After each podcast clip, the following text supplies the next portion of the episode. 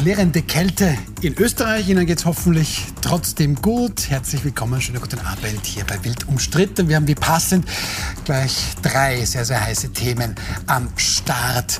Thema 1 könnte der, der Fall von René Benko für die ÖVP noch zum massiven Problem werden. Das ist durchaus umstritten. Ebenso auch die EU-Wahl. Just ÖVP und Grüne, die Regierungsparteien, finden da scheinbar niemanden, der für sie antreten möchte im Juni. Und umstritten auch chinesische Autos, die womöglich schon bald an die österreichische Polizei geliefert werden könnten. Darüber sprechen wir mit Johanna Hager. Sie sind, wie ich finde, eine ganz besondere Journalistin. Sie schaffen es Herz und Hirn in Einklang zu bringen in ihrer Arbeit. Sie schreiben für den Kurier, sind dort auch stellvertretende Innenpolitikchefin und haben davor auch Erfahrung in der PR gesammelt. Schön, dass Sie da sind. Hallo. Dann freue ich mich sehr über Peter Pilz, grüner Gründer. Sie waren tatsächlich Gründungsmitglied seinerzeit bei den Grünen, haben dann später mit der Liste Pilz auch ihre eigene Liste gegründet und dann haben sie auch das linkspopulistische Online-Medium Zack Zack AT gegründet. Schön, dass Sie da sind, Herr Pilz. Und Florian Schäuber ist bei uns wahnsinnig umtriebiger Kabarettist. Sie sind Schauspieler, Autor, Kolumnist, Staatskünstler. Wir sprechen auch regelmäßig mit Walter Chefredakteur Florian Klenk die aktuelle Politik und tun gerade mit Wir Staatskünstler alte Hunde neue Tricks durch Österreich. Schön, dass Sie da sind. Schönen guten Abend. Thema 1. Nahezu täglich gerät eine Firma aus diesem großen ehemaligen René Benko Imperium in Zahlungsnöte. Heute Vormittag muss die größte deutsche Kaufhauskette ähm, Galeria Karstadt Kaufhof Insolvenz anmelden. Das bereits zum dritten Mal in nicht mal vier Jahren. Und dort, da hofft man ganz offen auf eine bessere Zukunft ohne René Benko. Da heißt es nämlich heute, die Insolvenzen der Signa-Gruppe schädigen auch Galeria massiv, behindern das laufende Geschäft und schränken durch hohe Mieten und teure Dienstleistungen die künftige Entwicklungsmöglichkeit stark ein. Frau Hager, das klingt ein wenig from hero to zero. Bis vor kurzem hat man sich gebrüstet, wenn man mit René Benko Geschäfte machen durfte. Jetzt sind offenbar einige froh, wenn sie ihn loswerden. Ja, das war allerdings bei Galeria Karstadt Kaufhof immer schon irgendwie äh, eher ein, ein geringeres Übel. Ja, weil äh, der Herr Benko hat ja nachweislich diese, diese äh, Kaufhäuser deshalb gekauft, um sie nachher teuer zu vermieten und den Standard zu haben. Denn hat ja der Inhalt, insbesondere auch die 15.000 Mitarbeiter, die jetzt zu befürchten steht, mhm. bald mal keinen Job mehr haben werden, ähm, nicht so interessiert. Äh, das Zitat ist, finde ich, ein bisschen stolz, weil ich glaube, dass das Konzept selbst von Warenhäusern und Einkaufshäusern, wie wir es vielleicht noch vor 10 oder 15 oder 20 Jahren kannten, so ja auch nicht mehr ähm, funktioniert. Sprich, ob es da einen Investor gibt, der wirklich dann da einsteigt und die oder zumindest Teile von diesen Häusern übernimmt, bleibt einmal abzuwarten. Mhm.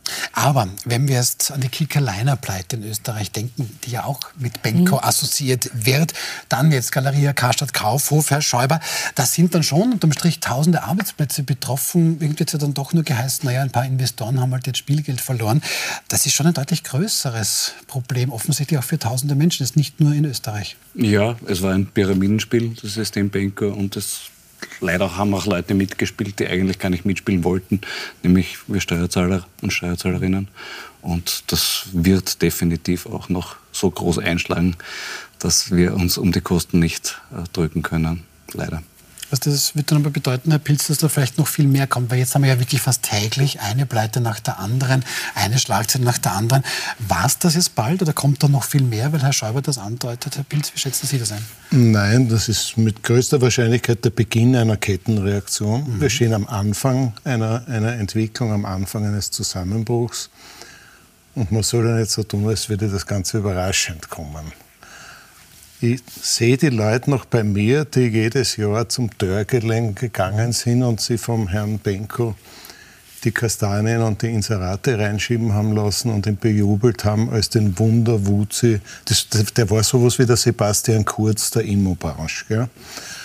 Und dann waren plötzlich alle überrascht. Seit dem Jahr 2000 konnte man wissen, erstens, das ist ein Kartenhaus, zweitens, das wird früher oder später zusammenbrechen, weil dieses Geschäftsmodell in einer Situation steigender Zinsen nur zusammenbrechen konnte. Das ist immer bei Pyramidenspielen so, das ist überhaupt nichts Neues. Und ich frage mich schon langsam in Österreich, was ist denn in unserem Land eigentlich los, dass immer das Gleiche passiert? Wunderwuzi hochgejubelt, wurscht ob Finanzminister, Immo-Kaiser, Bundeskanzler, wurscht. Alle knien vor ihm, alle jubeln. Dann fällt alles zusammen, dann sagen alle, den kennen wir nicht, der liegt auf der Erde, mit dem haben wir nichts zu tun. Und dann drehen sie sich um und jubeln dem Nächsten zu. Das einzig Konstante dabei ist, dass immer die gleichen drauf sein. Das sind die, die dann die Bankensanierungen finanzieren, die dann die Schulden mit bedienen können, die, die sie dann anhören können, äh, ja, irgendwie müssen wir ja diese, diese wichtigen Institutionen retten. Und auf diesen Punkt steuern wir zu. Und ich hoffe, dass diesmal ein bisschen tiefer gegraben wird, auch durch den Untersuchungsausschuss, der jetzt zum Glück kommt. Und es nicht wieder so ist, naja, das war ja der Herr Benk und das war der Herr Kurz und das war der Herr Grasser, sondern irgendwas stimmt an unserem System nicht. Und ich hoffe, auf eine Systemänderung. Bleiben wir da ein bisschen dabei, auch weil Sie sagen, Herr Pilz, das war schon absehbar. Ähm, ich bin wirklich nicht vom Fach und wenn das eine dumme Frage ist, dann bitte ich auch um Kritik dementsprechend. Aber in Innsbruck-Igels, da steht ja da sein, sein Megaschloss. Da sollen Millionen an Umsatzsteuer nicht mhm. regelkonform abgeführt worden sein und das über sieben Jahre hinweg. Die Republik hat der Signer Steuerstundungen gewährt in dreistelliger Millionenhöhe. Gut, das war zu Corona-Zeiten vielleicht. Ähm, für mich als einfacher Menschen heißt das, du hast aber offenbar noch nicht hingeschaut. Wer versucht das mal als kleiner Einzelunternehmer, so lange keine Umsatzsteuer zu zahlen? Für mich als einfachen Menschen stellt sich das genauso dar. Schon? ja. ja. aber dann hat aber jemand nicht hingeschaut. Natürlich, aber es haben auch ganz viele andere nicht hingeschaut. Ich darf verweisen auf ein Interview, das der äh, Herr Peschan letzte Woche im ORF mhm. äh, gegeben hat, wo er auch das die der Frage, Anwalt der Republik genau, quasi, ja. für die Finanzprokuratur zuständig, der sich auch fragt, so wie wir alle, glaube ich, hier am Tisch und, und einige mehr, was machen Wirtschaftsprüfer, Anwälte äh, und Menschen, die in Beiräten ne? sitzen, ne? die zwar ja auch, ja. Äh, die in Beiräten sitzen, wo es vielleicht keine noch persönliche Haftung gibt, aber in Aufsichtsräten, wo es sehr wohl eine gibt, die Dinge durchwinken, nicht anschauen und keine testierten Bilanzen haben und äh, viel Geld dafür bekommen, allen voran der jetzt äh, sehr oft erwähnte Ex-Kanzler Gusenbauer mit sechs Millionen, wo man sich fragt, wo war die Leistung? Also sich viele fragen, auch seine Genossen. Ähm, also die äh, Vorsteuer, die da nicht abgeführt wurde, ist ja nur eins, die Beiräte und die Verantwortungen und die jetzt in die Pflicht zu nehmen, das andere. Und da bin ich beim Herrn Pilz, was da noch nach sich, äh, äh, es sich ziehen wird, äh, da werden wir wahrscheinlich alle noch viel reden und ja. den Mund offen halten. Dabei. Herr Schäuber, was könnte das denn für ein System sein? Der Herr Pilz deutet das an, die Frage vielleicht auch ein bisschen. Also offensichtlich hat man hier nicht hingeschaut oder wollte das nicht hinschauen große Namen sind da beteiligt, die große Gagen kassiert haben, aber offensichtlich keinen großen Weitblick hier hatten oder was nicht sehen wollten. Hätten Sie eine Idee, was das für ein System sein könnte? Nee, es wird ja nicht nur politisch aufgearbeitet, es wird auch juristisch aufgearbeitet. Mhm. Es kommt ja, äh, Thomas Schmidt hat in seinem Geständnis äh, davon berichtet, dass äh, Benko versucht hat, ihn zu bestechen, mhm. um steuerliche Vorteile zu bekommen. Mhm. Ähm, es gibt die juristische Aufarbeitung von der, den letzten Monaten der, äh, seiner Firma, wo er ja eigentlich nicht mehr äh, sie hätte leiten dürfen, René Benker, aber offensichtlich es trotzdem weitergemacht hat. Mhm. Ähm, das wird, ja, das wird vor Gericht einfach aufgearbeitet werden, wird man schauen. Und natürlich wird die Frage sein, ob wir, was Parteienfinanzierung betrifft, äh, da mehr herausfinden können. Wir können uns erinnern, dass HC Strache damals am Ibiza-Video erzählt hat, dass René Bönke alle, mehr oder weniger alle drei bezahlt. Also äh, ÖVP, SPÖ und auch von der FPÖ war die Rede. Er war damals beim äh, Bank of the Yacht, hat er erzählt. Mhm. Also ja, ich könnte mir vorstellen, dass das noch ein sehr interessantes Thema wird, wie, wie der René Benko zu dieser fantastischen Beziehungen hatte und wo ihm überall geholfen wurde. Auch noch das Beispiel, dass seine Firmensitz verlegt wurde nach Innsbruck, um einer, äh, aus steuerlichen Gründen hat er das gemacht, hat aber die Firma dann weiter von Wien aus geleitet. Also das sind lauter Sachen, wo man sagt, wie konnte das passieren? Wer hat da wo Einfluss genommen, dass das äh, gegangen ist? Und ja, das wird hoffentlich aus, aufgearbeitet und dann kann man sagen, so hat das System funktioniert. Äh, auf jeden Fall haben, müssen wir die Lehre daraus ziehen, dass wir solche Dinge vielleicht früher hinterfragen sollten. Ja, in, in, in, ja. Das, ja. Im Jahr 2000 hat der, Linzer, äh, der Innsbrucker Universitätsprofessor Dobusch alles veröffentlicht, alles detailliert beschrieben. Der hat gesagt, was tut der Herr Benko? Nimmt eine Immobilie, kauft es, sagen wir, um 100 Millionen. Sich ein Gutachten schreiben von irgendeinem so Wundergutachter, Der schreibt da ein, Benko, du wirst in Zukunft so viel verdienen mit der Immobilie, die ist 800 Millionen wert. Darauf schreibt er 800 Millionen in die Bilanz, macht aus Verlusten Gewinne. Mhm. Dann wird ein großer Teil der Gewinne privat entnommen, weil er hat ja super gewirtschaftet. Das wird unter den Top-Aktionären, die werden uns auch noch beschäftigen, wird das dann verteilt, die Beute. Und dann geht er mit diesen völlig überbewerteten Immobilien zum Beispiel zu Raiffeisenbanken. Da hat er einen kleinen Vorteil. Weil neben dem Herrn Gusenbauer sitzt im Beirat der Signer ein gewisser Karl Sewelder, der ehemalige Chef von Raiffeisenbank International, einer der größten Gläubigerinnen von Signer. Die, die haben denen unglaublich viel Geld gegeben. Ich kann mir nicht vorstellen, dass der Herr Sewelder dabei geholfen hat, dass Milliarden von Raiffeisen ohne ausreichende Sicherungen an Signer gegangen sind. Aber neben dem Herrn Sewelder sitzt der Karl Samstag.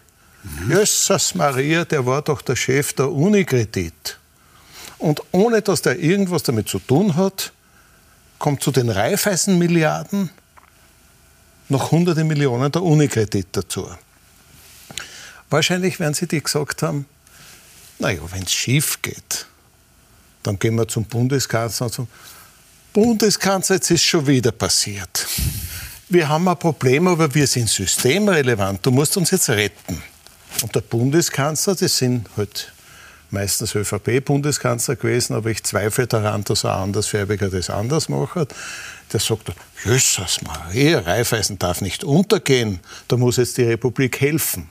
Und immer wieder zahlen dieselben. Und immer wieder passiert dasselbe. Von der Hypoalpe Adria bis zu Signa immer das gleiche Spiel. Immer hätte man es rechtzeitig erkennen können.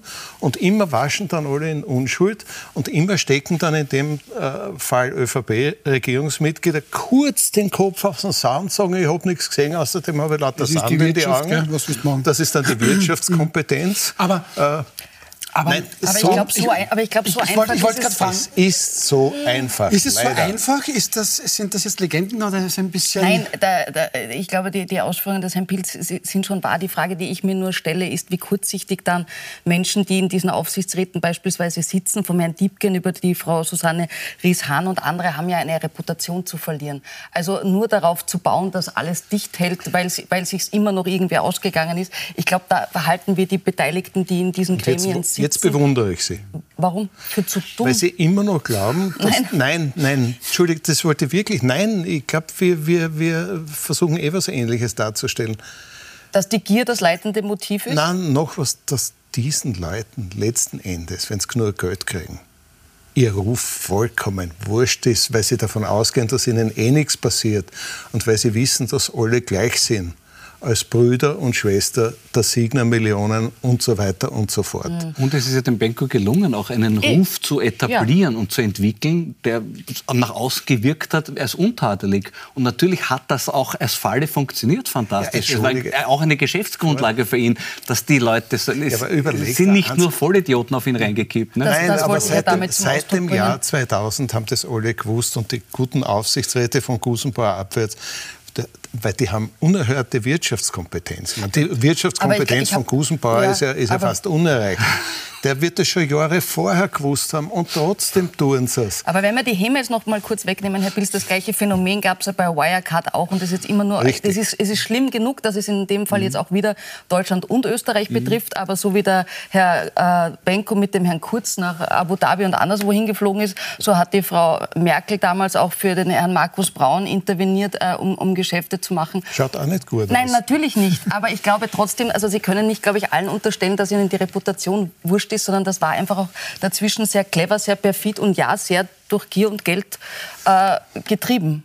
Ich, ich möchte es nicht wiederholen, aber seit 2000 war alles öffentlich, war alles bekannt und war klar. Und dann waren ja alle anderen steppert dafür, es zu kapieren, auch das, die Medien? Das, ja, ja. Naja, gut, da glaubst du ja, aber auch bei einem, wirklich. bei einem Pyramidenspiel. Ja. Und das ist Wenn das Schlimme dabei. Nein, ab 2000 war klar, René Benko ist ein Kartenhäusler Vielleicht wird er noch ein anderer Häusler, jetzt ist er mal seit 2000 ein Kartenhäusler. Aber du, du glaubst ja am Anfang, wenn du mitspielst beim Pyramidenspiel, glaubst du ja dran und dass es du glauben, rechtzeitig auch wieder schau, weg bist. Es glauben diejenigen, die mitschneiden können, weil ja dazwischen gibt es riesige Gewinnausschüttungen.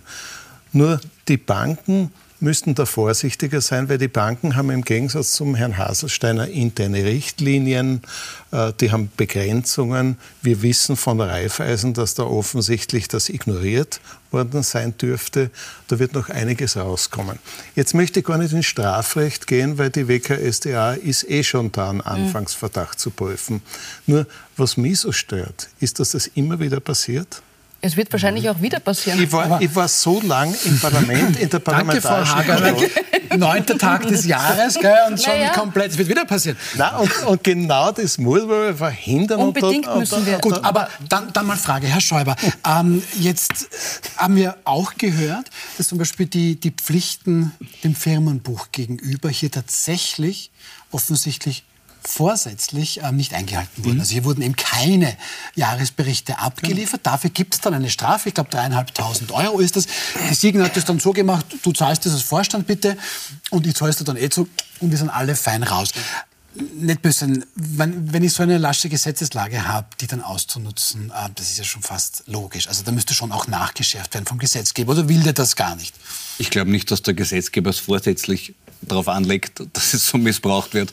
Aber wenn das die Mindestlehre aus der jetzigen Geschichte wäre, dass das gesetzlich nachgeschärft wird, ist wenigstens was. Ja dass irgendwelche Lehren gezogen werden. Könnte das dann, weil die Banken zum Beispiel, das wissen wir seit der Bankenkrise, sind ja deutlich schärfere Regeln. In, Aus dem Justizministerium von der Justizministerin äh, gibt es jetzt ein paar ganz vernünftige Vorschläge, die man schnell umsetzen sollte. Meiner Meinung nach einer der interessantesten Vorschläge ist, wenn du nicht rechtzeitig und fristgerecht eine Bilanz einreichst, wirst du wie in Großbritannien aus dem Firmenbuch gestrichen. Punkt aus und zwar mhm. sofort. Mhm. Na, so geschwind kann man gar nicht schauen, ist mhm. die Bilanz da. Und solche Regeln brauchen wir. Ich bin sehr froh, dass das Justizministerium jetzt zumindest so weit ist. Und soweit ich den Finanzminister kenne, wird er jetzt sagen, na, aber sofort, weil die ÖVP wird jetzt zeigen, wie sie Korruption bekämpft. Ich warte auf das schon 50 Jahre, aber vielleicht ist es jetzt soweit. Aber da sind wir vielleicht eh schon ein bisschen auch beim Thema. Jetzt am Donnerstag starten zwei parlamentarische Untersuchungsausschüsse. Ähm, der eine, der eigentlich jetzt von SPÖ und FPÖ initiiert ist, sollte sich ja die KOFAG, die Corona-Hilfe, ein bisschen genauer anschauen. Ähm, und will aber trotzdem da auch überprüfen, inwieweit ist die ÖVP damit eigentlich diesen Milliardären oder Ex-Milliardären im Fall von René Benko verbandelt. Ähm, kann das zum Problem werden für die ÖVP? Unbedingt. Unbedingt? naja, naja, wenn publik wird, während des, äh, äh, während des noch, wir sagen immer, es ist noch nicht Wahlkampf, aber natürlich ist Wahlkampf, es ist eigentlich seit Jahren Wahlkampf, aber jetzt sind wir im Jahr mhm. Richtung EU-Wahl und, und, Nationalratswahl. Alles, was, was jetzt publik wird und äh, mit der Vergangenheit und auch mit der Vergangenheit von Sebastian Kurz, wofür sich jetzt der Herr Nehammer rechtfertigen muss, wobei er gar nicht damals in neuralgischen Funktionen äh, war, äh, kann das natürlich zu Schaden gereichen, weil da äh, die Bevölkerung oder die möglichen ÖVP-Wähler und Sympathisanten dann nicht unterscheiden, sondern sich wahrscheinlich auch eher abwenden, so wie es die Umfragen auch zeigen. Mhm. Wie sehen Sie das, Herr Schäuber? für die ÖVP ein großes Problem. Ich meine, die reine Nähe zu Reno Benker kann ja politisch schwierig sein, aber muss ja strafrechtlich gar nichts bedeuten. Denken Sie, dass da noch mehr rauskommen kann, dass da womöglich Verbindungen da gewesen sein könnten, die kritisch sind? Na, wie gesagt, gewisse Sachen werden erst von der Justiz aufgearbeitet. Ja. Also was die Causa Schmidt betrifft, das kommt ja erst. Mhm. Äh, die, was die Sache mit den, mit den Finanzämtern betrifft, vielleicht wird man da politisch schon jetzt was herausfinden im, im, im Zuge des Untersuchungsausschusses. Äh, ich hoffe, es wird nicht ein reines Wahlkampfgeplänkel dort werden, weil es wirkt natürlich ein bisschen aktionistisch jetzt, die ganze Aktion so kurz vor im Wahljahr. Ja, also ich bin nicht allzu optimistisch, dass ganz neue Erkenntnisse dabei sind, aber dass prinzipiell darüber gesprochen wird, wie Benko mit wem wo vernetzt war, äh, das finde ich, ja, das, das gehört aufgearbeitet. Und wie gesagt, ich bin auch sehr gespannt, äh, ob bezüglich der Worte von HC Strache, was die Verbindungen zur FPÖ betrifft, auch da noch äh, ein bisschen näher nachgeforscht wird. Das haben wir zum Glück mit Peter. Ja? Ich bin da ein bisschen, bisschen anderer Meinung. Schau, ich bin in ein paar Untersuchungsausschüssen gesessen und habe dort eigentlich immer wieder eines erlebt, nämlich dass die Untersuchungsausschüsse in den ersten vier Monaten am produktivsten sind. Erstens, weil es völlig neue Akten gibt und damit vollkommen neue Erkenntnisse. Und wir werden uns wundern, was da alles drinstehen wird speziell was KOFAG-Förderungen betrifft. Ich habe mir den KOFAG-Benko-Bereich schon ein bisschen angeschaut in der EU-Transparenz-Datenbank und wir haben auf Zack Zack zum Beispiel genau recherchiert, warum österreichische Bordelle, nicht die Prostituierten, sondern österreichische Bordelle 13 Millionen gekriegt haben an KOFAG-Unterstützung und, und, und kleine, gute Unternehmen durch die Finger geschaut haben. Aber das Wesentliche ist, bei KOFAG ist eine seltsame Konstruktion gewählt worden. Da hat das nicht das Finanzministerium vergeben, sondern das ist, da ist viel über Einbindung der Wirtschaftskammer gelaufen. Und da muss man sich genau anschauen, äh, stimmt das, dass es der Freundelwirtschaft gegeben hat? Stimmt das, dass bestimmte Leute, die der ÖVP nahestehen und teilweise auch der ÖVP Geld gegeben haben, bevorzugt worden sind? Ich glaube, dass das Was sehr viel. Sie mit bevorzugt im Sinne von schneller bekommen, mehr bekommen? Schneller bekommen und mehr bekommen, das muss man sich anschauen. Das ist, ist immer ist, das sowas, Ist sowas vorstellbar? Das klingt jetzt für mich ein bisschen nach, ich weiß nicht, nach. Wünscht dir was? Na, wünscht dir was, aber ist das vorstellbar nur, weil die Wirtschaftskammer da jetzt mhm. das übernimmt? Ähm, aber das, das ja ist ja ein, schwer, ein, ein, schwerer Vorwurf. Oder ein, ein, ja, dieser, dieser Verdacht ist ja am Beginn des Untersuchungsausschusses geäußert worden. Und ich glaube, dass beide Seiten Interesse daran haben, dass das sehr genau untersucht wird. Einerseits die Wirtschaftskammer und alle Teilorganisationen der ÖVP und die ÖVP selbst. Andererseits auch die Opposition, die da versucht, Licht ins Dunkel zu bringen. Und vergessen Sie eines nicht. Das ist nicht irgendeine Partei. Die ÖVP ist als Partei selbst Beschuldigte der WKSDA. Die ÖVP als Partei wird schwerer Verbrechen verdächtigt. Das ist einmalig in der österreichischen Nachkriegsgeschichte. Und das ist wahrscheinlich nur in Österreich möglich, dass eine ganze Partei die Beschuldigte ist und deren damaliger Generalsekretär und heutiger Bundeskanzler seine Finger in jeder Menge dubioser Parteienfinanzierungen drin gehabt hat. Immer nach demselben Muster und das liegt bei der SDA St. Pölten da liegt der Verdacht nahe, dass auch hier einiges passiert ist. Es gibt Hinweise auf den Missbrauch von KOFAG-Finanzierungen, aber wir müssen den Untersuchungsausschuss abwarten, weil da wird es die Akten geben und da werden Leute unter Zeugenpflicht aussagen müssen. Herr Schreiber, es haben wir natürlich das Superwahljahr. Wir auch wir beziehungsweise die anderen Medien auch gerne ähm, schon schreiben und sagen. Welchen Einfluss kann das nehmen? Kann das der ÖVP vielleicht in der Wählerzustimmung schaden ähm, oder eigentlich dem kompletten Parteiensystem, dass der Menschen sagen, du, pff, mir ist eigentlich relativ egal, ich mag da schon gar niemanden mehr ähm, der wahlwerbenden Parteien unterstützen. Ja, das Problem ist schon die Verallgemeinerung. Also wenn das Grundgefühl rauskommt, das sind eh alle gleich korrupt, das wäre fatal. Die Gefahr sehe ich schon gegeben. Darum sollte man vielleicht auch in der Berichterstattung manchmal auf hinweisen auf die, von denen man zumindest nicht weiß, dass sie was bekommen haben. Und das ist zum Beispiel gerade in der Causa Benko, also stehen die, sowohl die Neos als die Grünen wahrscheinlich tatsächlich relativ sauber da. Mhm. Und äh, da sollte man wirklich, wenn, wenn wir darüber berichten und, und, und das, das Thema nehmen, wirklich immer auch mhm. dummer differenzieren. Mhm. Und natürlich auch bei der ÖVP, klar, die ÖVP ist am meisten betroffen mhm. davon. Äh, auch hier sollte man sich aber genau konkret anschauen, wer hat was gemacht. Und äh, ja, und äh, ich hoffe, dass es Konsequenzen hat, auch der, innerhalb der ÖVP. Das ist natürlich, es ist allein das Signal so fatal, zu sagen, macht der Sobotka wieder den Vorsitz für den Ausschuss. Das ist für die, in, in, in dieser Situation, um Vertrauen der Bürger wieder zu gewinnen, unglaublich verheerend. Und ich verstehe nicht, warum es niemanden gibt, auch in der ÖVP, der Einsicht hat, sagt, jetzt geht nicht darum, zu was der Herr Sobotka verurteilt wird oder nicht, oder überall freigesprochen wird oder nicht, sondern es geht darum, dass gewisse Dinge in der Politik nicht gehen und als Signal verheerend sind. Und da hoffe ich, dass sich auch bei der ÖVP noch was tut, dass wir draufkommen, also gewisse Dinge, wir tun uns ja nichts Gutes damit. Abschließend zu diesem Thema, Frau Hage, da versucht jetzt tatsächlich die Signer, der neue Vorstand, der hier sanieren soll, beziehungsweise dieses Insolvenzverfahren durchführen soll, da versucht man tatsächlich jetzt alles zu Geld zu machen, so eine kleine Auswahl. Äh, man kann es derzeit ein Signer Toilettenset ersteigern, also da sind dann auch die Papierrollen dabei, mhm. oder Signer Fußmatte gibt es auch, ist hoch im Kurs, 1100 Euro. Auch die Kleiderbügel dürften sehr beliebt sein mit Signer Logo. Ladenhüter dürfte dieser Mistkübel sein. Ähm, ist ja auch nur aus Plastik, ne? Der ist aus Plastik, soll andere auch aus, aus, aus Leder geben. Ja, ähm, Frage.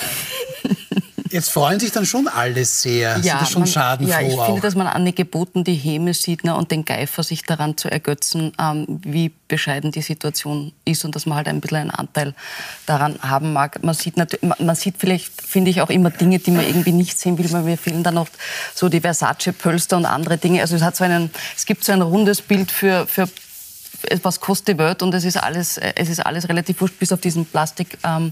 Ähm, aber es ist natürlich ein Abbild dessen, ähm, äh, wie, wie, wie sehr ähm, Signer irgendwie äh, bei uns in der Gesellschaft, also bis hin zu diesem Plastikgebot, wir uns da auch abarbeiten, ja, weil das mhm. die Großen sind, die jetzt fallen und da schaut das Publikum immer auch gerne zu. Mhm. Es gibt auch sehr, sehr arme Pflanzen, die relativ wenig ähm, ersteigert werden von der Signal. Also wenn Sie dann Wollen wir hier eine Kollekte jetzt machen? Wir können eine Kollekte machen für eine Büropflanze von ja. René Benko. Gut, dann lassen wir mal dieses Thema sein und schauen zu unseren nächsten. Das Superwahljahr 2024 hat also begonnen. Ich habe es auch schon erwähnt. Und eine dieser schon wichtigen Wahlen ist die EU-Wahl. Die wird ganz konkret stattfinden am Sonntag, dem 9. Juni. Und mit Stand heute, wir schauen auf eine aktuelle Umfrage, würde auch diese Wahl die FPÖ klar gewinnen, in diesem Fall mit ihrem Spitzenkandidaten Harald Wilimski. Die SPÖ, die schickt Andreas Schieder ins Rennen. Ähm, die Neos, das ist ganz interessant, die haben 62 Interessenten, die alle ganz gerne für die Neos bei der EU-Wahl antreten würden wollen. Da gibt es eine Vorwahl, an der sich alle Bürgerinnen und Bürger einfach beteiligen können, wenn sie das wollen. So, aber eigentlich wollen wir reden über ÖVP und Grüne. Die ÖVP würde massiv abstürzen bei dieser EU-Wahl. Ähm, die Grünen leicht verlieren. Aber interessanterweise, beide die Regierungsparteien finden keine Kandidatin, keinen Kandidaten. Noch im Sommer gefragt, sagt ÖVP-Verfassungsministerin Caroline Edstadl, ob sie das vielleicht machen möchte. Das folgende, auf einer Liste für die Wahl zum Europäischen Parlament werden Sie mich nicht sehen. Dafür bewerbe ich mich nicht. Ich bin Bundesministerin. Ich will das bis zum Schluss bleiben. Ähnlich klingt das bei den Grünen, nur etwas kürzer. Ähm, Leonore Gewessler, die Umweltministerin, sagt dazu, ich habe noch viel zu tun, ich bleibe Ministerin. So, Peter Pilz, EU-Mandatar ist es kein schlechter, auch kein schlecht bezahlter Beruf. Wieso findet sich der Just bei ÖVP und den Grünen offensichtlich niemand, der das tun möchte? Naja, man kann ja das Angebot speziell bei der ÖVP auch anders formulieren bitte, es sollte sich doch wer melden, der sich hinstellt und eine Wahl haushoch verliert und nachher erklärt, warum er oder sie das Mandat annimmt. Da wundert es mich nicht, dass, äh, dass, dass, dass keine, Riesen, äh, keine Riesendrängerei ausbricht. Niemand will derzeit für die ÖVP eine Wahl verlieren. Bei den Grünen ist es vielleicht ein bisschen anders, aber bei den Grünen kenne ich mich inzwischen nicht mehr so gut Jetzt aus. Jetzt enttäuschen Sie uns. Ja, ich wollte gerade sagen, wofür laden wir Sie ein, Herr Pilz? das müssen Sie sich selber fragen. Außerdem, außerdem, außerdem habe ich mir die Herfahrt selbst bezahlt. Aber über das die Herfahrt selbst bezahlt? Über das reden wir noch. Skandal. Über das, das reden wir noch, jawohl. Äh, die, die andere Geschichte ist, und die halte ich für wesentlich wichtiger. Die zwei Parteien, und also ÖVP und Grüne, und nehmen zurück die Neos dazu, die da ausgesprochen glaubwürdig sind das waren einmal die Europaparteien mhm. schlechthin. Mhm. Jetzt glaube ich, dass die Grünen noch ein gewisses, ein zartes europäisches Herz haben. Man Herz halt nicht so pumpern wie früher. Aber bei der ÖVP hat sich was ganz wesentlich getan. Die ÖVP von ihrer politischen Spitze her und von ihrer neuen Linie her ist auf dem Weg, eine antieuropäische Partei nach dem Muster der Freiheitlichen Partei zu werden. Das hat damit zu tun, dass die ÖVP ihre Strategie geändert hat und nicht nur in der Ausländerpolitik, sondern auch in der Europapolitik begonnen hat, die FPÖ zu imitieren. Ich halte das für einen schweren politischen Fehler. Und es hängt zusammen mit einer, mit einer Kurzstrategie, die Nehammer leider fortführt, nämlich dieser Dreibund mit Viktor Orban in Ungarn und Vucic in Serbien. Das sind neben Putin und, und, und, und, und äh, Erdogan zwei der übelsten Potentaten in Europa, einer außerhalb, einer innerhalb der EU. Und dieser Dreibund, der sich regelmäßig trifft und bei dem Österreich von der Flüchtlingspolitik bis zur Finanzpolitik der einzige Draufzahler ist, das kommt nämlich nur dazu, Aber das, der, ja. das ist antieuropäisch. Jetzt hat sich in der ÖVP in Bezug auf EU von der Partei von Alois Mock und glühenden EU-Befürwortern und Befürworterinnen wirklich was politisch geändert und die finden das gar nicht mehr so toll, was in Brüssel zu machen, weil sie ihre halbfreiheitliche Suppe in Wien kochen wollen. Okay, das sind, da bin ich dann sehr, sehr gespannt, ähm, was Sie beide dazu sagen. Also ist tatsächlich die ÖVP am Weg quasi zu einer antieuropäischen Partei. Ja, wir können mal kurz nachdenken und dann bin ich gespannt, was Sie dazu sagen. Wir sind gleich wieder zurück nach einer kurzen Pause und einen Tipp in, oder einen Hinweis in eigener Sache noch. Ab kommendem Montag gibt es wild umstritten immer um 21 Uhr. Also das heißt, wir ziehen um von 20.15 Uhr auf 21 Uhr. Wenn Sie so freundlich sind und das in den Notizen bitte gleich erwähnen, wir sind gleich wieder für Sie zurück.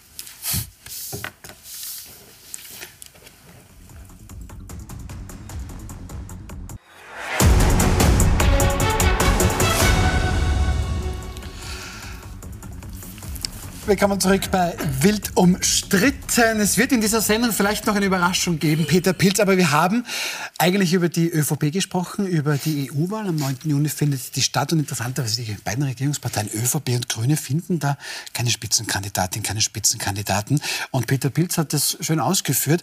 Er meint, und das geht jetzt an Sie beide, er meint, naja, das ist auch keine Europapartei mehr, die ÖVP. Darum hat er keiner Interesse, nach Brüssel zu gehen. Ich finde das eine sehr, sehr harte Kritik. Äh, gehen Sie damit mit? Ist das der Grund, warum die ÖVP mit niemanden findet? Mit ein Grund? Mit Oder will jemand oder keiner die Wahlniederlage in Kauf nehmen, die hier prognostiziert wird? Ja, also ich, der Gedanke, den der Peter Pilz formuliert hat, wenn das so ist, dass sie tatsächlich keine Europapartei mehr ist, dann wäre es eigentlich konsequenter, das durchzuziehen und vielleicht gleich zwei Fliegen auf einen Schlag zu erwischen. Nämlich indem man sagt, okay, dann stellen wir auf für die Europawahl Laura Sachslehner, Susanne Raab, den Mager vielleicht, also alle, die aus der ja. Kurzpartie noch quasi übrig sind und wo man eh das Problem hat, wie tun wir mit denen und wie können wir uns irgendwie glaubwürdig distanzieren, dass man die dann alle als auf eine Liste setzt und sagt, die gehen dann für uns kollektiv nach Und den Ernst Strasser. Ernst Strasser, der ja. hat Erfahrung diesbezüglich. Und dann fördern wir den Öxit oder was und wischen damit an der FPÖ eine aus. Ist das das neue Programm? Edge, ja, das, das wäre der Haken dabei. Ja, das wäre der Haken dabei, weil dann Na, können wir gleich austreten. Aber, aber weil, Frau Hager, weil Peter Pilz gesagt hat, das stimmt, es gab ja tatsächlich Treffen mit Karl Nehammer und äh, da war noch zum Beispiel Innenminister Gerhard Kahner dabei, mhm. mit Viktor Orban, also auch mhm. mit Alexander Vucic in Serbien, sehr kritisch beäugter ja, wir Regierungschef. Wir erinnern uns auch an die Frugalen Vier. Österreich will da immer aus der Reihe tanzen und besonders hart und besonders streng und besonders besonders sein. Mhm. Das geht aber gerade besonders nach hinten los, weil wenn sie so besonders wären, könnten wir ja jemanden installieren, der vorangeht, weil eben Österreich nicht aus der EU austreten wird. Also brauchen sie irgendjemanden. Und sie könnten auch irgendjemand könnte nicht so kurzsichtig sein, weil vielleicht verliert er in, in Wien den Job im Parlament, aber dafür ist ihm einer sicher in Brüssel. So könnte man das Ding ja auch mal denken. Also das ist schon schön, wie Sie kurzsichtig sagen. Das war jetzt Absicht. Ach schon, ja, ja, ich fand das toll. Ja. Ähm, aber gut, jetzt schauen wir mal das zu den... Einer merkt, ne? Schauen wir mal, na, einer hat es gemerkt. No. Schau. Ja, ja. Nein, aber ich glaube... aber ich glaube, genau, furchtbar mit Insert. Nein, aber ich glaube, dass das, dass das äh, Ihnen wahnsinnig zu Schaden gereichen wird, weil was heißt denn das, dass ich kein Personal habe, dass ich... Mhm. Dass ich äh, zu einer großen Volkspartei, genau, kann man schon sagen. Dass ja. ich in Brüssel wissen möchte, um für meine Anliegen zu kämpfen ja. und äh, aus dem ich schöpfe, aus einem Pouvoir, äh, das ich äh, schöpfen kann, nein. Also ich glaube, dass das eher auch zum Bumerang für die Nationalratswahl dann werden wird, was es wahrscheinlich ohnehin wird, weil die, äh, das Ergebnis, das Ihnen prognostiziert wird, beiden äh, Regierungsparteien ähm, mit einem Minus versehen ist und da noch einmal mehr Wind zu kriegen für die Nationalratswahl wird denkbar mhm. schwierig.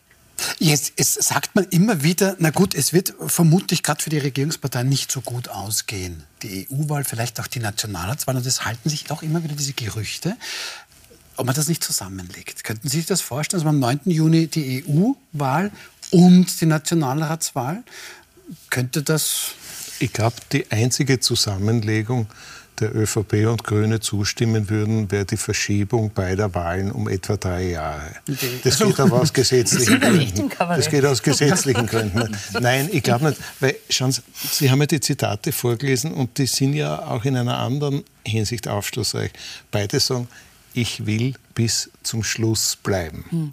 Das ist ja legitim. Sie wollen bis zum Schluss bleiben. Sie gehen davon aus, speziell die Grünen, nachher gibt es nichts mehr, da kommt nichts mehr.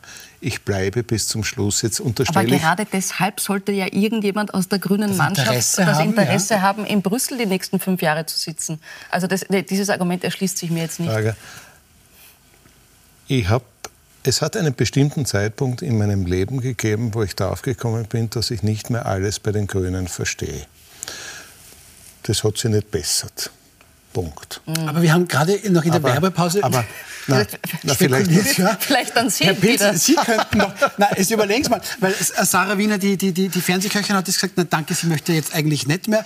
Die Leonore Gewessler mag nicht, auch die Alma Sadic mag nicht, die möchten mhm. Ministerinnen bleiben. Dafür sind sie ja auch, das ist ja völlig in Ordnung. Ja, meinen, Michelle Raimond hat, ja. hat, hat sauer zurückgezogen, den taugt das gar nicht. Lena Schilling, die Klimaaktivistin, ist im Gespräch. Da wäre doch Peter Pilz auch nicht schlecht, oder? Warum wollen Sie mir das antun? Ach so. Wegen der Reisekosten, die werden dann nicht Nein, nein. In Brüssel kriegen es Reisekosten und bei Puls 24 nicht. So. so, jetzt erkläre ich Ihnen nicht, warum ich derzeit lieber daher gehe. Äh, nein, die, die, Grünen werden sich das genau überlegen müssen. Bei der ÖVP glaube ich, dass, dass ziemlich viel an Hopfen und Malz verloren ist. Bei den Grünen glaube ich das nicht. Bei den Grünen heute sind im Hinblick auf die Nationalratswahlen auch für extrem wichtig, dass sie ihre traditionelle Position als pro-europäische äh, Partei auch mit, mit, mit, mit, mit einer Herzogbahnkandidatur halbwegs untermauern. Fällt Ihnen eine Person ein? Welche Person wäre das womöglich? Anwesende ausgeschlossen. Anwesende ausgeschlossen, außer der Herr Schäubert. Nein, danke. Nein, aber das, die, die, Reaktionen, die Reaktionen zeigen es ja. Und die Reaktionen zeigen, dass es dann nicht nur, über das können wir jetzt sicher nicht ausführlich reden, dass es dann nicht nur um eine Europawahl geht, sondern um eine, um eine stark abnehmende Bereitschaft, sich für diese Grünen zu engagieren. Das geht ja wesentlich weiter, das hat Gründe, ich erspare mir das jetzt alles, mhm. da ist auch viel drüber geschrieben worden. Aber das ist ein Problem, das die Grünen lösen müssen. Das können nicht wir lösen. Und es ist ja nicht unsere Aufgabe, da personelle Vorschläge zu machen. Und jetzt kommt noch was dazu. Bei der Freiheitlichen Partei wundert sich keiner, wenn man mit der dünnsten Parteidecke aller äh, Personen, Personaldecke aller, aller Parteien zu Wahlen antritt. Weil man gewohnt ist, die Freiheitlichen können einen Hydranten aufstellen, äh, der muss sich halt dann nur wie ein Hydrant im Parlament äh, verhalten. Viel mehr wird nicht verlangt. Ja, es kann aber auch ein bewusster Ausdruck sein. Wenn ich die EU wirklich verachte, dann ist die Kandidatur von Harald Wilimski ein dazu passendes Signal. Das ist, ja, das, zeige ich der ja, EU meine ja, komplette glaub, Missachtung. Ja, da hast, ja. Da, hast, da hast du sicher vollkommen recht. Aber warum ist die Personaldecke bei, bei ÖVP und gerade bei den Grünen so unfassbar dünn. Die Grünen waren einmal, ich kann nicht für die Wir werden ÖVP uns noch wundern, was bei der Nationalratswahl dann vielleicht am Ende ja. rauskommt. Aber das waren früher Parteien, wo, wo es wirklich vor Talenten gesprudelt hat und die Leute gegeneinander antreten sind und, und, und sich alle überlegt haben, äh, der ist gut, der ist gut, wir haben die Qual der Wahl diese Qual ist vollkommen verloren gegangen. Ja, aber vielleicht, weil die Politik eine Qual geworden ist? Es sprudelt in den anderen Parteien auch nicht so. Ja, hast du recht. Ja, da, da können natürlich SPÖ-Anhänger auch davon singen. Aber gut, lassen wir das, lassen wir das so stehen. Das wird irgendwie ähm, sehr einen, Eine Frage. Ja. Ich, danke Ihnen sehr, dass wir übrigens, ja. ich danke Ihnen sehr, dass wir übrigens hier so eine gute Stimmung heute haben. Ich hoffe, das geht auch ein bisschen an Sie zu Hause weiter. Ähm, es wird nicht weniger komisch, Herr Schäuber, denn ein Thema haben wir noch. EU-Ratspräsident Charles Michel. Er möchte selbst bei der EU-Wahl antreten. Soweit, so gut. Dafür müsste er aber sein Amt zurücklegen, natürlich. So, und jetzt kommt der ungarische Premier Viktor mhm. Orban, den haben wir schon ein bisschen angesprochen, Herr Pilz, ähm, der könnte da im Juli dann Charles Michel nachfolgen, einfach mhm. deshalb, weil Ungarn dann den EU-Ratsvorsitz mhm. übernimmt. Es klingt aber schon ein bisschen als den Bock zum Gärtner zu machen. Viktor Orban ist EU-Ratspräsident. Das ist eine kühne Idee. Das ist ungefähr so, wie wenn ein Schutzgelderpresser Präsident der Kaufmannschaft werden soll. Ja, oder der Putin UNO-Generalsekretär. Zum Beispiel, ja. ja. Mhm. Und das wär, würde auch ganz gut zueinander passen. Also die Idee ist wahn, wahnwitzig, dass das Na, die Idee, das ist also, Idee, das dass ist die Möglichkeit der, gibt überhaupt. Ja, ja. Die, die, die, rechtliche Notwendigkeit. Es, ja, es, gibt ja auch mittlerweile, Gott sei Dank, ernsthafte Überlegungen innerhalb der EU, was man gegen die Ratspräsidentschaft noch machen könnte. Mhm. Also sie versuchen noch irgendwie da rauszukommen, weil es ist an sich verheerend für die EU, wenn ein halbes Jahr lang Viktor Orban äh, den Ratsvorsitz macht. Aber man stelle sich vor, die FPÖ wird äh, stimmenstärkste Partei und Herbert Kickl entscheidet sich, den Nationalratsvorsitz zu übernehmen. Auch eine schreckliche Vorstellung. Ja. Mhm. ja. Aber nachdem wir schon vieles erlebt haben, was denk unmöglich erschien, ja. dann möglich wurde. Ja, das hat der Herr Hofer schon beim. Ich halte die Orban-Geschichte. Ein, ein, ein, ein, weiser Mann. Aber so, nein, ähm, Nur ich, darf ich noch, ja, kurz bitte? Ich, ich halte die Orban-Geschichte da gar nicht für die entscheidende Geschichte, sondern ich befürchte in der Europäischen Union einen weitergehenden Dominoeffekt der Machtübernahme durch Rechtsblöcke sehr unterschiedlicher Art, aber mit sehr ähnlichen Zielen. Dass wir, Österreich könnte äh, nächste Kandidat genau Dominostein, Bums und ist passiert. Das hätte auf Brüssel negative Auswirkungen, weil dadurch der Einfluss von, von Leuten wie Orban und, und derartigen Regimes natürlich steigen würde. Aber entscheidend ist, wie geht es dann weiter? Weil wenn der Dominoeffekt einmal Frankreich erfasst, dann kann das der Anfang vom Ende der Europäischen Union sein. Das gefährdet dann die Zentralachse der Europäischen Union und das ist die deutsch-französische Achse. Mhm. So, und bei allem, was in Österreich passiert, muss man sich überlegen, ob wir Teil einer Kettenreaktion sind und was wir auch an europäischer Verantwortung und an Verantwortung für Frieden in Europa und, und, und, und solche Sachen geht. Mhm.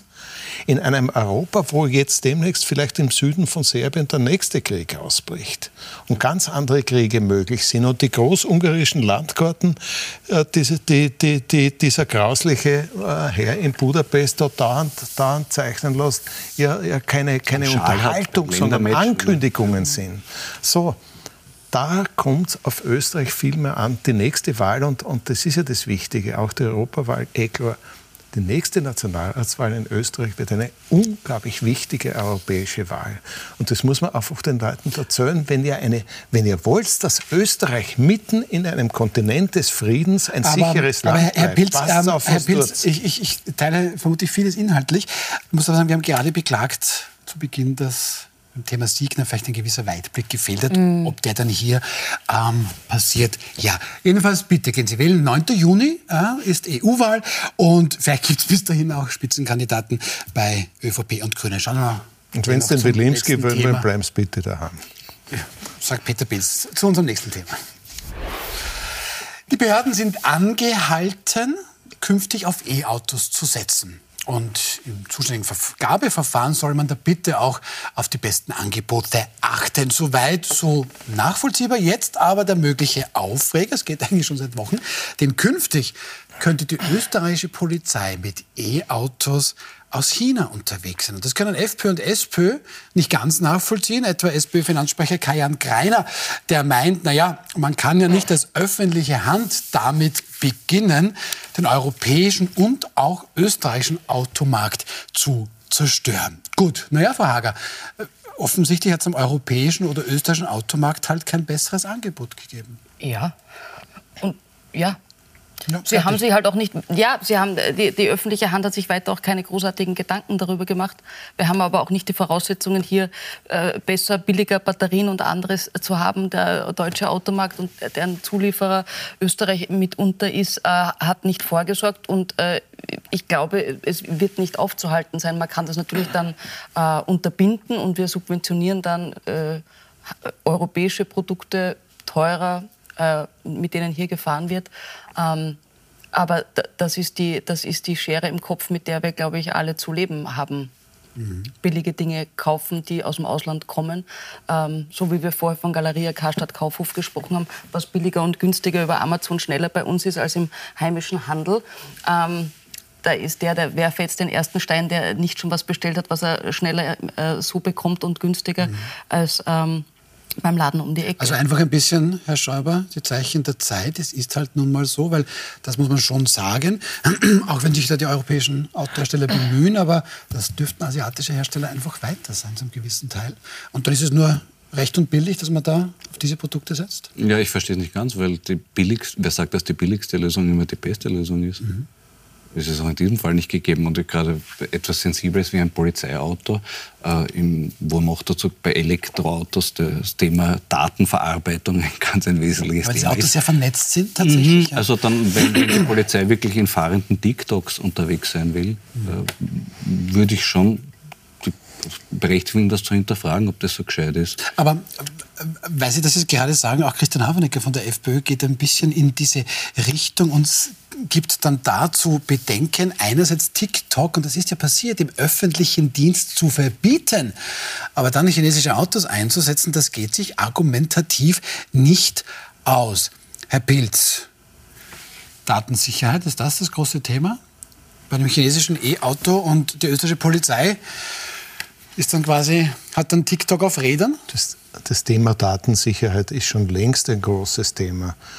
Äh, wenn ich ein chinesisches Handy in die Hand nehme und niemand im Innenministerium überlegt, Huawei-Handys generell zu verbieten, kann ich davon ausgehen, dass nicht nur in Österreich mitgehört wird. Äh, wenn ich ein amerikanisches Handy in die Hand nehme, dann weiß ich, dass zumindest neben dem chinesischen auch der amerikanische Geheimdienst zuhört. Das heißt, es gibt eine gewisse Ausgewogenheit äh, der Überwachung. Wir werden sowieso rund um die Uhr überwacht. Wir sollten uns nicht damit abfinden. Aber eine Anti-Überwachungsstrategie, Schutzstrategie der Europäischen Union ist ebenso ausständig wie in Österreich. Aber heißt das dann, dass zum Beispiel also vielleicht so ein... Aber man soll, man soll jetzt nicht rumjammern, keiner verlangt, der, der einigermaßen bei Vernunft ist. Keiner wird jetzt sagen, wir in Österreich haben verabsäumt, das Konkurrenzprodukt zur chinesischen Autoindustrie in der E-Mobilität zu entwickeln. Das würde etwas unsere Kapazitäten übersteigen.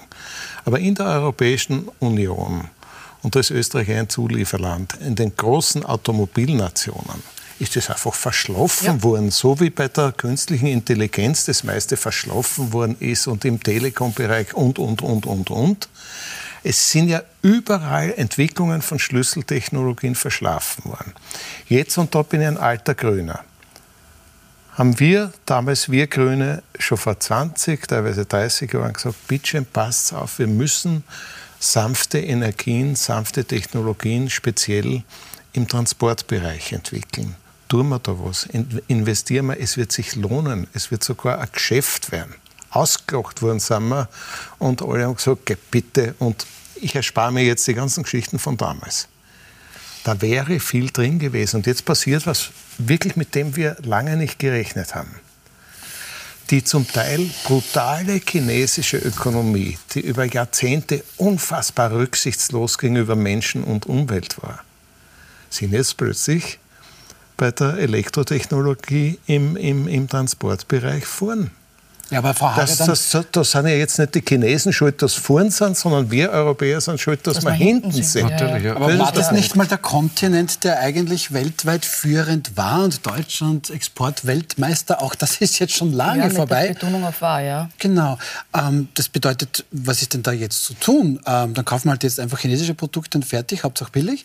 Oder, oder, oder, was ist da zu tun? Oder ist der Zug abgefahren? Nein, der Zug kann ja nicht abgefahren sein, sonst würde sich der europäische Kontinent ja aufgeben und wir sind willfährige Büttel Mittel entweder von Amerika oder von China oder welche Macht sonst noch irgendwie schneller äh, in, die, in die Gänge kommt äh, als eben der Kontinent, auf dem wir leben.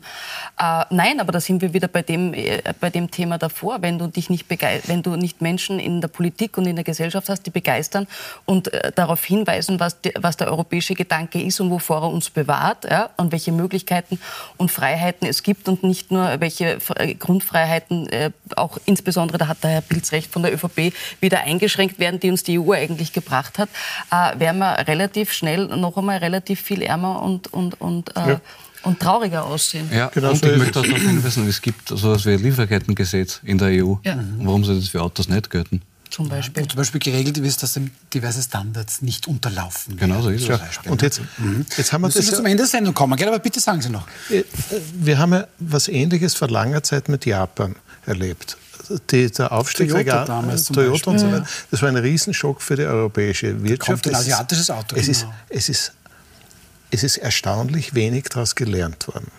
Jetzt passiert dasselbe mit China. Das ist jetzt nicht der Untergang der europäischen Industrie, weil das wahrscheinlich ganz woanders entschieden wird.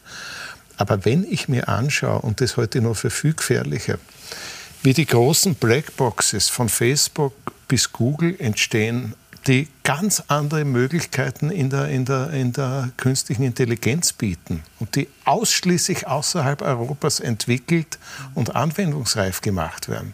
Und die Europäische Union schafft es nicht, hier auch mit, mit staatlicher Unterstützung eigene Systeme zu entwickeln. Da werden wir verlieren. Das ist viel, viel heikler. Und das, das, man kann dann immer wieder sagen, ja, Österreich wird das nicht. Aber eine KI-Strategie und eine Elektromobilitätsstrategie Setzt aber natürliche Intelligenz voraus, ne? setzt natürlich. Ah, das ist, das ist schön. Das ist äh, Frau Hager heute, also das heißt, um die künstliche Intelligenz zu verstehen, Jetzt haben setzt Sie das natürliche jetzt haben Intelligenz Sie voraus. in, in, in Teilen der Politik und jetzt haben Sie das Schrecklichste gesagt, was man dazu sagen kann. Dann lassen wir das auch so stehen. Äh, Wir sind am Ende der Sendung. Ich bedanke mich sehr, sehr herzlich in der Runde. Das war auch sehr launig und ich hoffe auch für Sie zu Hause etwas unterhaltsam. Wir sind morgen natürlich wieder zurück um 20.15 Uhr. Da dann morgen mit dem Mr. Opernball. Alfons Heider wird bei uns sein. Newsjournalist Peter Sichowski und auch Standard-Chefredakteurin stellvertretende Petra Stuiber. Und dann noch einen Hinweis. Nochmal ab kommenden Montag ist wild umstritten immer ab 21 Uhr zu sehen. Morgen sehen wir uns aber noch um 20.15 Uhr. Schönen Abend.